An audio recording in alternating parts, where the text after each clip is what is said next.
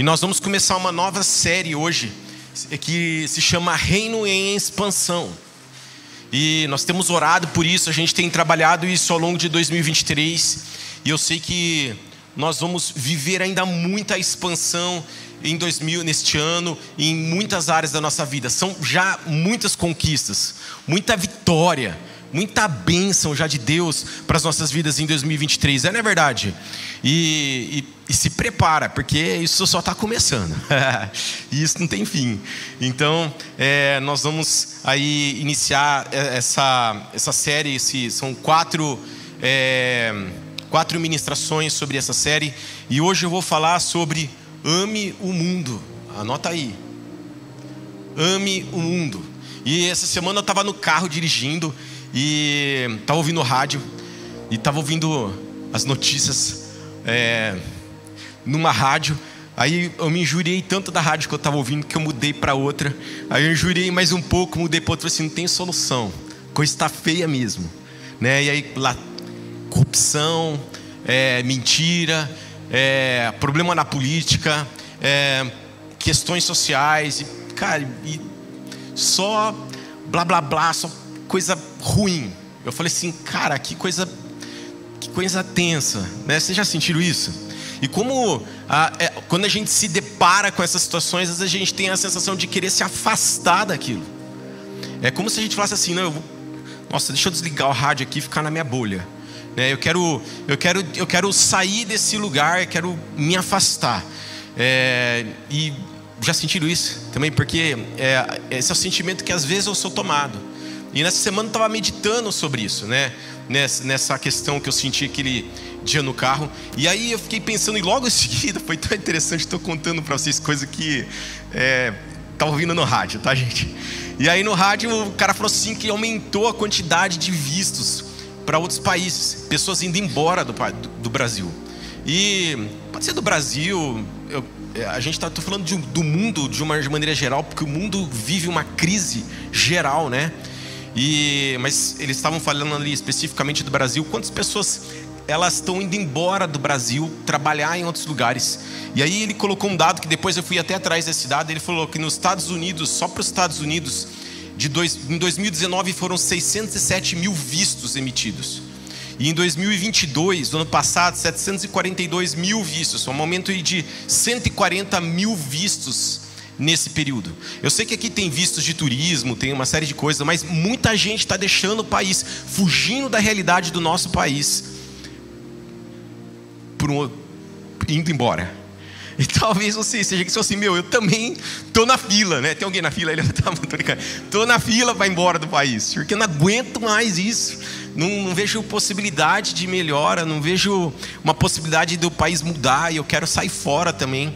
E, e às vezes esse é o nosso sentimento.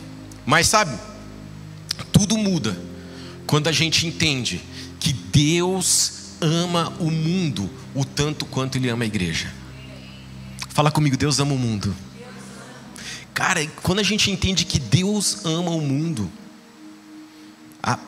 essa colocação toda, tudo que eu falei aqui no começo, perde sentido. Perde sentido porque eu não posso me afastar do mundo, eu preciso ir em direção ao mundo.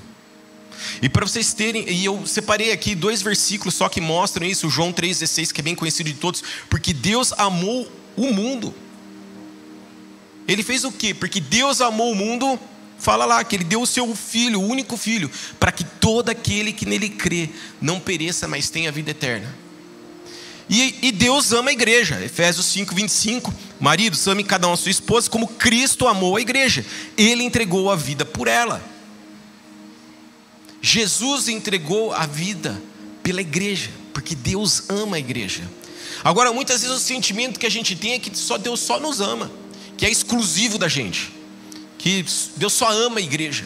E a gente fala do mundo como algo, como se fosse algo muito ruim. A gente é uma, tem até uma, uma, uma conotação de falar assim, porque do mundo, como se fosse uma coisa muito ruim, né? O pecado está lá, as coisas ruins estão lá, porque o mundo. Mas a gente precisa entender, e quando a gente olha para um, um cenário maior, a gente precisa entender quando a gente pega a Bíblia né, e, e começa a ler a narrativa da palavra de Deus, a gente vê que o mundo foi criado por Deus. A gente precisa entender que o homem foi criado por Deus. E quando a gente fala desse mundo ruim, cheio de problemas, nós estamos falando do mundo que Deus criou e o ama. É forte isso, hein, gente? Me acompanha. E Gênesis 1:31 fala aqui, ele viu que era bom. Falou, cara, isso aqui é bom. Olha só que coisa legal. Eu estou amando esse lugar. Eu estou amando o que estou fazendo. Estou criando esse mundo e é bom. Fala lá em Gênesis 1,31. Mas a história continua. Fala lá que por que a gente entra tanto em crise quando a gente fala do mundo? Porque quando continua a história, aquele ser humano que Deus tinha criado, ele é seduzido pelo diabo e o pecado entra no mundo. Eles comem de uma árvore que eles não poderiam comer, da árvore do conhecimento do bem e do mal, e o pecado entra no mundo. Mas olha que interessante, a palavra de Deus conta que Deus não desiste do mundo. Ele poderia falar assim: nossa, o pecado entrou aqui, então eu vou construir outra terra aqui do lado. Eu poderia, mas não. Ele estava muito feliz com aquilo que ele tinha construído.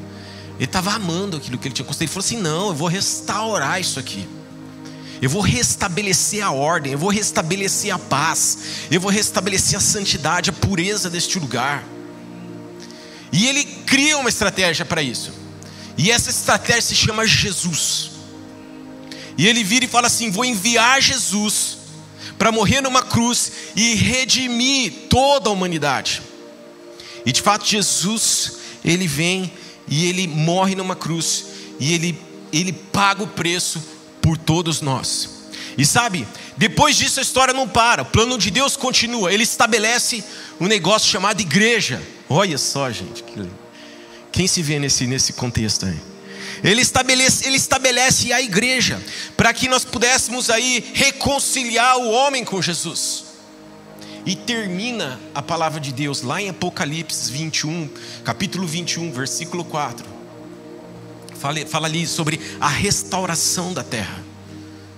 O céu vindo à terra, não mais tristeza, não mais morte, não mais dor.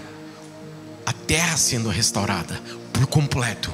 Sabe, alguém que traça um plano tão incrível como esse, ama muito esse lugar, ama muito essa coisa chamada mundo, que eu faço parte. Fala aí, eu sou o mundo. Ajuda bastante falar isso, viu gente? Porque quando a gente fala que eu sou o mundo, a gente para de falar do mundo como se fosse uma coisa muito ruim.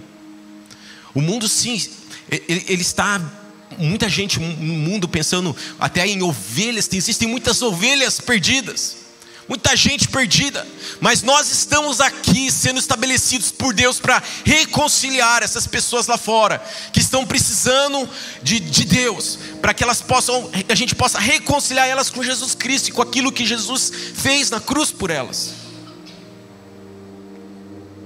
Precisamos olhar o mundo nessa perspectiva que Deus olha. E o amor vai encher o nosso coração, esse amor incondicional vai encher a nossa vida. E eu queria falar sobre duas coisas que nos ajudam a amar o mundo, duas formas de amarmos o mundo. E Atos 5:42 fala sobre isso.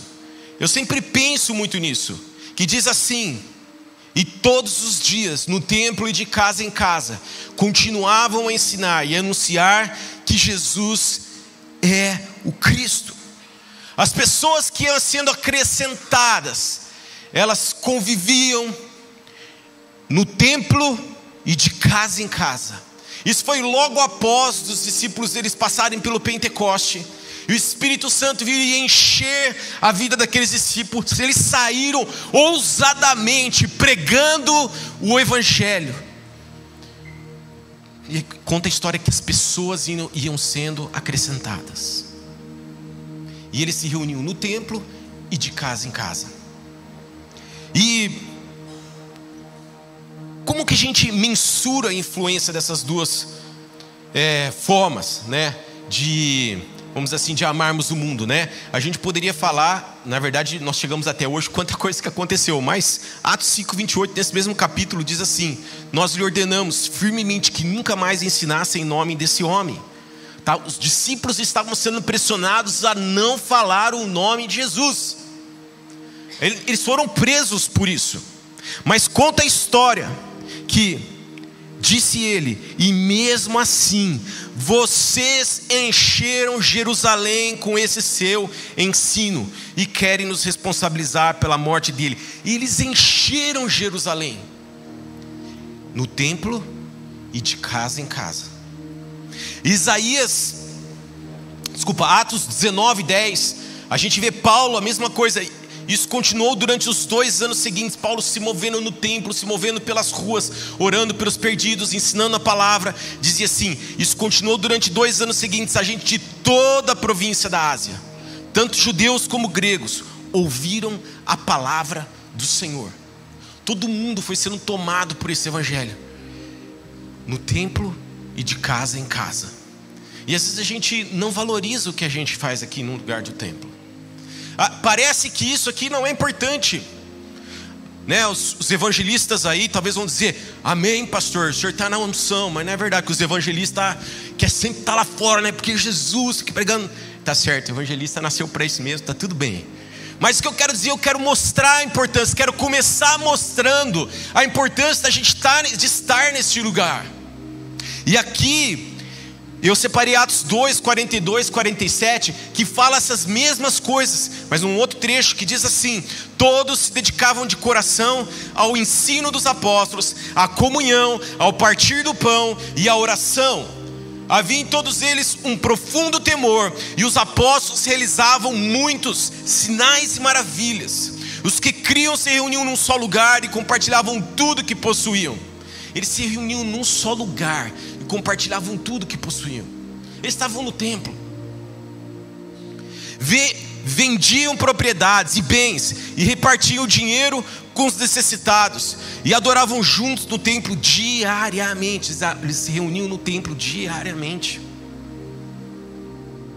Reuniam-se nos lares para comer e partiam o pão com grande alegria e generosidade, sempre louvando a Deus e desfrutando a simpatia de todo o povo e a cada dia o Senhor lhe acrescentavam aqueles que iam sendo salvos. Você pode dizer amém? E a primeira coisa que a gente vê nessa leitura que a gente acabou de fazer é a questão do ensino. No templo existia um negócio chamado ensino. É isso que nós estamos fazendo agora. Nós estamos recebendo o um ensino da parte de Deus aqui nesse lugar. E a gente precisa valorizar o ensino. Coloca aí, valorize o ensino. O ensino nos ajuda, nos traz direção para a gente viver de forma correta os nossos dias.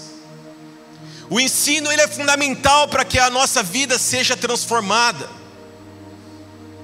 Ontem nós estávamos aqui sábado à tarde, se você não veio, perdeu. Eu uso esses exemplos de propósito, tá, gente? Pode falar, mas será que o pastor pensa nos exemplos? Penso, exemplos de propósito. Ontem à tarde teve um encontro de casais aqui. Bem intencional. Se você é casal e perdeu, perdeu.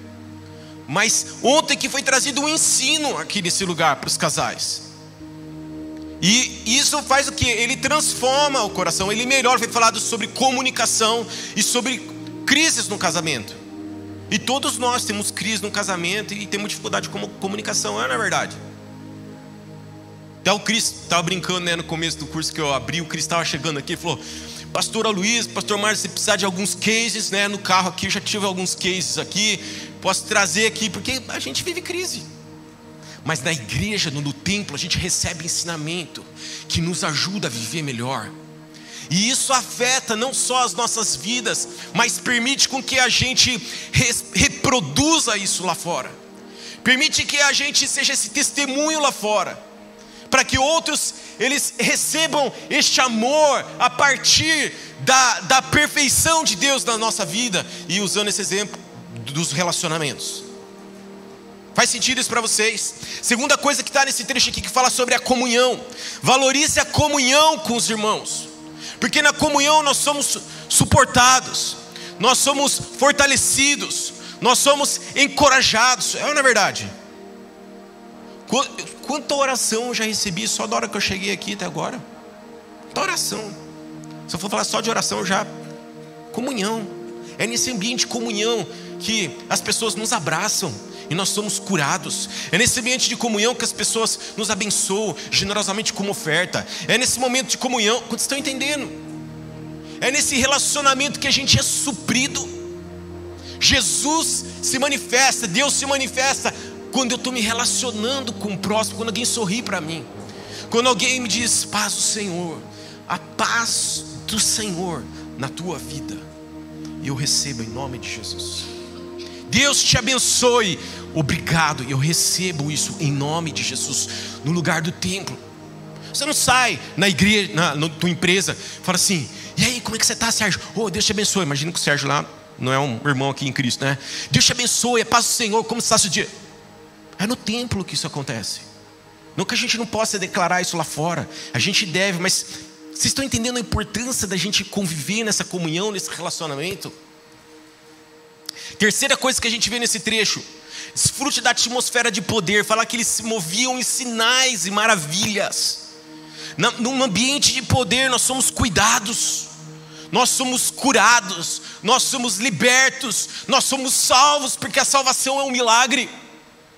Nessa quarta-feira, pastor, se está sendo intencional de novo, estou. Essa quarta-feira foi a primeira quarta-feira do mês, nós tivemos tefilá aqui.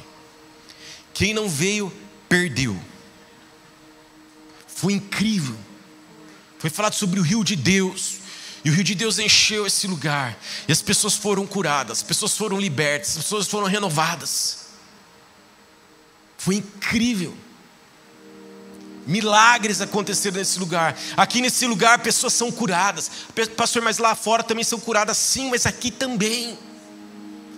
Aqui dentro desse lugar do templo, da igreja, as pessoas são libertas. A gente impõe as mãos umas sobre as outras, e as pessoas recebem a cura de Deus recebe um amor de Deus através de um milagre, porque o milagre é um amor. Quarta coisa que a gente vê nesse trecho que a gente leu: se envolva com os necessitados. Nós precisamos participar daquilo que Deus está fazendo aqui na terra. Nós precisamos repartir aquilo que Deus tem colocado nas nossas mãos. Um exemplo disso está aí, nós temos feito campanhas regularmente porque isso nos instiga. As campanhas que a gente faz aqui na igreja, elas nos esticam a sermos mais generosos, a olharmos para os necessitados. Ela vai muito além do que a gente trazer um agasalho aqui, levar Jesus para as pessoas, mas ela estica o nosso coração para perceber aqueles que estão ao nosso lado, aqueles que estão próximos. Está lotado de agasalho lá. E talvez você tenha trazido o agasalho que você usa. Quantas vezes a gente traz aquilo que a gente usa porque não tem nem o que não usa para dar ele? Eu fui separar minha agasalho, tem que ser isso aqui, não escolhi muito. porque é os agasalhos que a gente usa, repartindo o que eu tenho, repartindo com quem precisa. A igreja é esse lugar que a gente precisa repartir com os necessitados. É incrível viver em comunidade, é incrível viver em família, nós precisamos aprender a valorizar isso. A palavra diz, esse trecho que a gente acabou de ler, fala que ele se reuniu diariamente. Será que nós seríamos capazes de, como igreja, estarmos aqui todos os dias à noite para adorar o Senhor? Será que nós estaríamos dispostos a reproduzir essa igreja de Atos, essa igreja primitiva, nos nossos dias hoje? Alguém poderia falar, não, pastor a Bíblia precisa ser atualizada, não precisa ser atualizada coisa nenhuma. Nós precisamos, amados, viver a palavra. Viver esta palavra. E esse versículo fala: adoravam juntos no templo diariamente. Crie essa atmosfera de adoração. Perceba o que Deus está fazendo. Seja grato. Eu, eu entrei aqui falando o que para vocês? Gente, quem sentiu o amor de Deus nesse lugar? Aí um monte de gente levantou a mão. Eu senti, eu senti, eu senti. Isso é adoração, é gratidão. Nesse lugar de comunhão do templo, nós precisamos ser gratos a Deus, perceber aquilo que Ele está fazendo. Isso transborda de nós, a gratidão transborda, a adoração transborda.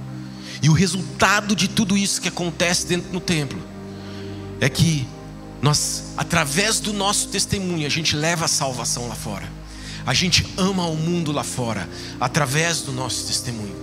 E esse trecho diz: E a cada dia, porque eles estavam fazendo essas coisas no templo, a cada dia o Senhor lhe acrescentava, o Senhor lhes acrescentava aqueles que iam sendo salvos. As pessoas iam, iam sendo salvas por causa disso aqui. Quem sai daqui melhor, gente. Renovado, restaurado, curado, isso afeta lá fora. E a segunda coisa que nós lemos aqui, nesse trecho anterior, que eu falei que eles faziam isso no templo, de casa em casa. Quando a gente pensa na perspectiva de casa em casa, eu queria que você abrisse um pouco sua cabeça e saísse daquele contexto de talvez do GPS que acontece na casa. Não, vamos considerar o GPS como algo que acontece dentro do templo, como uma prática da igreja. Está é, certo que a, a, de casa em casa é um lugar externo ao templo. Mas eu queria levar vocês uma dimensão ainda além desse termo de casa em casa. Mas segundo Coríntios 5, de 15 a 19, diz assim: Ele morreu por todos. Vamos fazer uma pausa aqui, vamos repetir isso comigo. Ele morreu por todos, pelo mundo.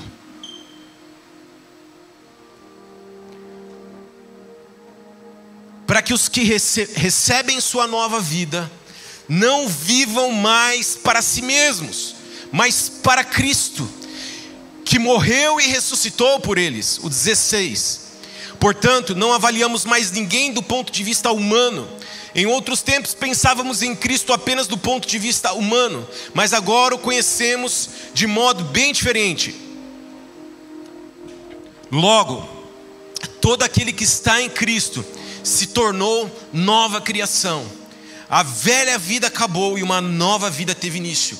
E tudo isso vem de Deus, aquele que nos trouxe de volta para si por meio de Cristo e nos encarregou de reconciliar outros com Ele. Ele nos encarregou de reconciliar outro com Ele. E quando eu falei de casa em casa, como algo mais profundo, fala da gente vá para fora do templo fala da gente sair das quatro paredes deste lugar.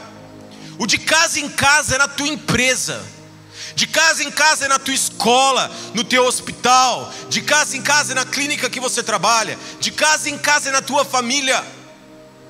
Deus está nos chamando de fato para a gente influenciar esses lugares com amor, com o poder dEle, com os ensinamentos dEle. É forte isso, queridos. Deus está nos chamando, me chamando, te chamando para pastorear empresas. É muito mais, presta atenção, gente, não quer pastorear daqui, gente, é difícil demais. Alguém quer meu lugar?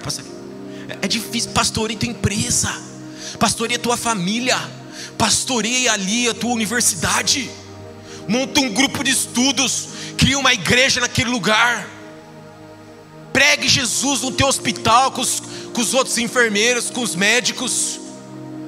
Seja pastor na tua família. Nós somos chamados para pastorear o mundo, nós somos chamados para pastorear os rebanhos que estão perdidos, e atrás deles, buscar eles, reconciliar eles com Cristo. Isso é sair de fora das quatro paredes. Seja, eu sou um pastor, fala assim: eu sou um pastor. Eu sou um pastor onde eu estou. Se olhe dessa forma, isso muda muita coisa, porque quando você entende que você é pastor, você chega lá no teu trabalho, alguém está com um problema, você dá valor para ele, você ouve ele, você ajuda ele a resolver o problema dele, você se importa com ele, porque você é o pastor dele. Você ora por ele, você jejua por ele, porque é teu pastor, é tua ovelha, é uma ovelha perdida e que você precisa ajudar ela a conhecer Cristo. É teu papel reconciliar ele com Cristo. É nosso papel esse trabalho. Deus estabeleceu a gente como igreja para restaurar o mundo. Nós temos uma função, nós temos um papel. Segundo ponto aqui, viva para a sua missão em Cristo. Esse versículo fala: não vivam mais para si mesmos, mas para Cristo Deixe de lado o desconforto, deixe de lado o seu descanso, deixe de lado o seu lazer, para viver para Cristo. Não põe na balança, não, gente. Não, porque eu também preciso descansar. Descansa no céu, meu irmão. A Bíblia é clara: viva para Cristo. Não tem outra palavra. Vou repetir: viva para Cristo. Estou falando que tem problema viajar, vocês estão entendendo, né, gente? Isso, viajar não pode ser uma desculpa para nós. O descanso não pode ser uma desculpa para nós. O conforto não pode ser uma desculpa para nós, para a gente não viver o que Cristo quer que a gente viva. Eu estava numa reunião essa terça-feira à noite, da TEP Global, que nós aqui apoiamos como igreja. E eu estava sentado numa reunião à noite, bem tarde, com um grupo de empresários. E a gente estava conversando, tava conversando com os empresários e eu comecei a reunião assim. Gente, a gente poderia estar assistindo Netflix. Falei para eles, eles ficaram olhando assim para mim, né? Ou nós vamos para uma reunião aqui de, de trabalho, né? E eu comecei a reunião assim, gente, a gente poderia estar todo mundo assistindo Netflix, mas nós entendemos que Jesus nos, nos chamou para viver as coisas dele. E por isso nós estamos sentados aqui nessa cadeira. E nós estamos aqui falando sobre projetos do reino. E nós começamos ali a desenvolver um outro projeto para o reino, uma, um, um, novo projeto para a Tepa Global. Projeto ali, gente, vivendo o que Cristo pediu para a gente viver. Colocando o nosso tempo, o nosso tesouro, o nosso talento. Falar de comprometimento, falar de engajamento. Você crê nisso? Deus está nos chamando para esse comprometimento com o reino. A gente para muito rápido, para por pouca coisa. A gente tem que persistir em direção àquilo que Deus tem para nós. Tá, o pastor Rolando estava orando no começo, ali a gente estava orando na minha sala e ele estava orando, ele estava orando assim de coisa, ele estava lembrando o episódio de Jesus no Getsemane. Foi isso, né, pai? No Getsemane, e ele estava falando que Jesus podia ter desistido de ir para a cruz, mas Jesus foi ele levantou daquele lugar, foi cumprir a missão dele. Nós precisamos levantar, não importa qual a situação, nós precisamos levantar e cumprir aquilo pelo qual Jesus pediu para a gente cumprir, pelo qual que nós somos chamados para viver. Sai da tua condição, do teu lugar e vai. Ah, mas por que isso? Não tenho dinheiro, porque não sei o quê, porque meu filho, porque minha comida, porque meu trabalho, porque meu carro. Levanta da tua condição e, e avança em direção ao teu chamado. Amém, amados? Não coloca nada na frente do que Deus tem para você. Eu gosto muito, Marquinhos não está aqui, mas eu gosto muito Marquinhos. Ele fala: A gente mora em Hortolândia, mas eu combinei com a Vic que a gente nunca ia falar que a gente não ia para a igreja por causa de gasolina. A gasolina depois Deus ia prover. Agora há pouco a Marcela estava ministrando a oferta e o dízimo aqui. E ela estava falando sobre isso. Primeiro eu vou dar meu dízimo e depois buscai a Deus em primeiro lugar e todas as outras coisas vão ser acrescentadas.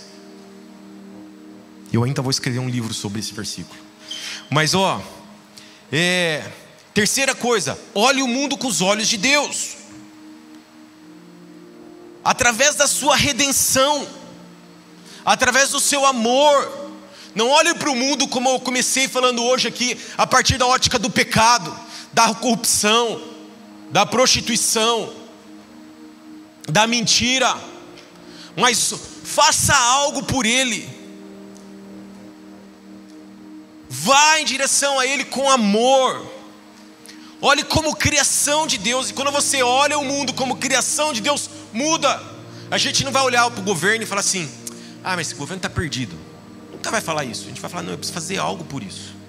Eu preciso mudar isso. Alguém pode dizer, mas como que eu vou mudar isso? A gente vai falar mais sobre isso daqui a pouco. Como que eu posso mudar um, uma nação? Como que eu posso mudar um mundo? Promova reconciliação com Deus. Essa abordagem de olhar as pessoas com os olhos de Deus, elas exigem de nós a gente promover essa reconciliação com Deus.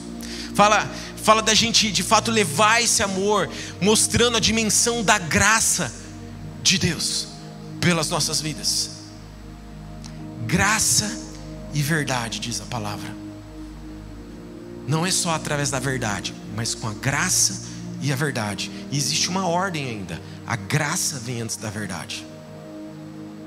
Nós precisamos amar as pessoas. Não estou falando só ser movido por graça, porque isso aí é um discurso motivacional. Mas eu estou falando que a gente tem que se mover com amor, com graça. Isso nos aproxima das pessoas. E aí a gente apresenta a verdade para elas. E a verdade transforma. E a verdade liberta. Mas é pela graça que as pessoas vão se sentir amadas. É pela graça que as pessoas vão te ouvir. Não é com julgamento, não é com religiosidade, mas é com a graça, com o amor de Deus. Você pode dizer amém? Agora você que não estava aqui quarta-feira, não vou pedir para levantar a mão, eu ia pedir, mas não vou fazer isso. A exposição não é legal. Você que não estava quarta-feira aqui, você vai ter a chance de ser abençoado aqui nessa manhã, mesmo tendo perdido. Deus é um Deus de misericórdia, é ou não é? Com esse mesmo trecho, abre lá Ezequiel 47. Vamos ler juntos esse trecho. Ezequiel 47. Foi isso que foi ministrado na quarta. Numa outra forma, obviamente, eu vou trazer uma outra perspectiva, mas queria ler com vocês. 47, 1 a 12. Vou fazer uma leitura de 12 versículos, vocês aguentam? Diz assim: Depois disso, o homem me levou de volta à entrada do templo. Ali notei que jorrava água para o leste por debaixo da porta do templo e passava à direita do altar, do lado sul. Ele me levou para fora do muro pela porta norte e me conduziu até a entrada leste. Ali vi que a água corria pelo lado sul da porta leste. O homem me conduziu pela água e enquanto caminhávamos, ele ia medindo. Quando percorremos 500 metros, ele me levou para o outro lado do rio. Ali a água chegava aos meus tornozelos. Ele mediu mais 500 metros e atravessamos o rio novamente. Dessa vez a água chegava a, a, meus joelhos. Depois de mais 500 metros, chegava à minha cintura. Então ele mediu mais 500 metros. E ali a água era um rio fundo suficiente para atravessar a nado, mas fundo demais para ele atravessar a pé. Ele me perguntou: Filho do homem, você está vendo? E me levou de volta à margem do rio. Ao voltar, fiquei surpreso de ver muitas árvores que cresciam dos dois lados do rio. Então ele me disse: Este rio corre para o leste, pelo deserto, até o vale do Mar Morto. Sua água tornará pura, a água salgada do mar, salgada do mar morto. Por onde a água deste rio passar, haverá muitos seres vivos. O mar morto ficará cheio de peixes, porque sua água se tornará pura surgirá vida por onde esta água fluir. Pescadores figura, ficarão às margens do Mar Morto, desde Engede até em Englaim. As praias ficarão cobertas de redes secando ao sol. O Mar Morto se encherá de peixes de todas as espécies, espécie, como os peixes do Mar Mediterrâneo. Mas os brejos e os pântanos não serão purificados, continuarão salgados. Em ambas as margens do rio crescerão árvores frutíferas de toda a espécie. As folhas descerão, árvores nunca secarão nem cairão, e sempre haverá frutos em seus ramos. Produzirão uma nova colheita a cada mês, pois são gerados pela água do rio que nasce no templo.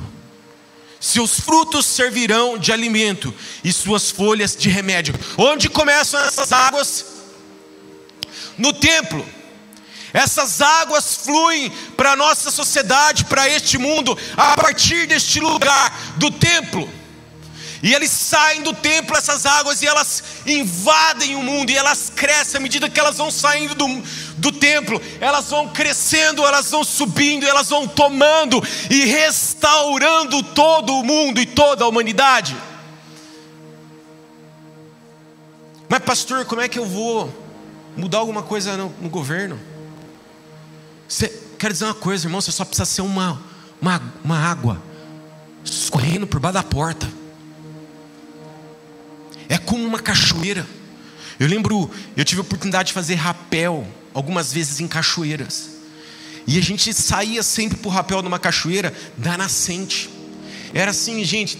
Às vezes era uma, uma nascente desse tamanho aqui, ó. Um metro quadrado. A gente punha corda assim, pulava assim do lado de fora e começava a descer. Gente, no meio da cachoeira era um mundaréu de água gigantesco que destru, sabe? Água forte, muita água. E era assim, uma, uma água passando debaixo da porta. E às vezes a gente sente que a gente não tem nada para fazer. Eu quero dizer uma coisa: se cada um de nós compreendemos que a gente precisa ser pastor onde a gente está, o mundo todo é transformado, vira uma, uma inundação. Esse trecho fala da restauração. Você lembra que eu comecei a palavra nesta manhã falando da fazendo um cenário bíblico de tudo que Deus fez por amor ao mundo. Eu quero dizer uma coisa, essas águas que fluem do templo, elas não só trazem restauração para as pessoas, mas trazem restauração sobre a natureza. Ela restaura lá o Éden e ela termina ali com um novo, uma, uma nova terra, um novo céu, uma nova terra a restauração do mundo. Deus está me chamando e te chamando, nos incluindo nesse processo de restauração. Jesus já pagou o preço, já redimiu toda a humanidade, mas nós fomos gerados para que a gente pudesse ser esses agentes e falar assim, cara, vem aqui, ó, eu preciso te falar o que Jesus fez por você na cruz. Deixa o Espírito Santo fazer você fluir. Esse trecho, se você pesquisar nas Bíblias, vai chamar o rio que cura. Mas eu quero tomar liberdade de chamar desse rio de amor, porque o rio que cura é um rio de amor. E esse rio de amor tem um nome, é Jesus Cristo.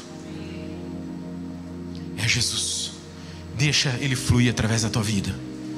Valorize isso daqui e valorize de casa em casa. Permita as águas começarem neste lugar, nessa manhã, e fluir para esse lugar de casa em casa. Você pode dizer amém? Sabe, as pessoas, é isso que nós precisamos fazer. Ninguém quer ouvir alguém que fala mal do mundo. Você imagina lá se a presidente, a Fran, presidente do Brasil, olha, Fran, promovi você. Presidente do Brasil, eu chego lá e falo, Fran, como embaixador de um outro país, falo, Frank, país zoado, ruim, vai, país aqui tá para falência, vai quebrar. Você vai querer alguma coisa de mim, como embaixador? Não quero nada de você não. Falando mal de mim. O mundo quer ouvir a gente falar para o seguinte, cara: Deus ama você, Deus ama a tua vida. Eu, se é o presidente, quero dizer uma coisa: Deus te ama, Ele vai restaurar a tua nação. Aí ela vai falar assim: não, não, vem trabalhar aqui do meu lado. Quando está entendendo? Faz sentido isso para vocês? Tem uma frase do Ed Silvoso que eu anotei aqui. A frase interessante fala assim: muitas vezes a igreja é como um campo de concentração esperando para ser liberta. A gente fica aqui. Ai, será que eu vou ser liberto hoje? Será que Jesus volta hoje, volta amanhã? Mas a igreja de Cristo precisa ser esse local que expande de dentro para fora, como um rio que sai do templo. Amém?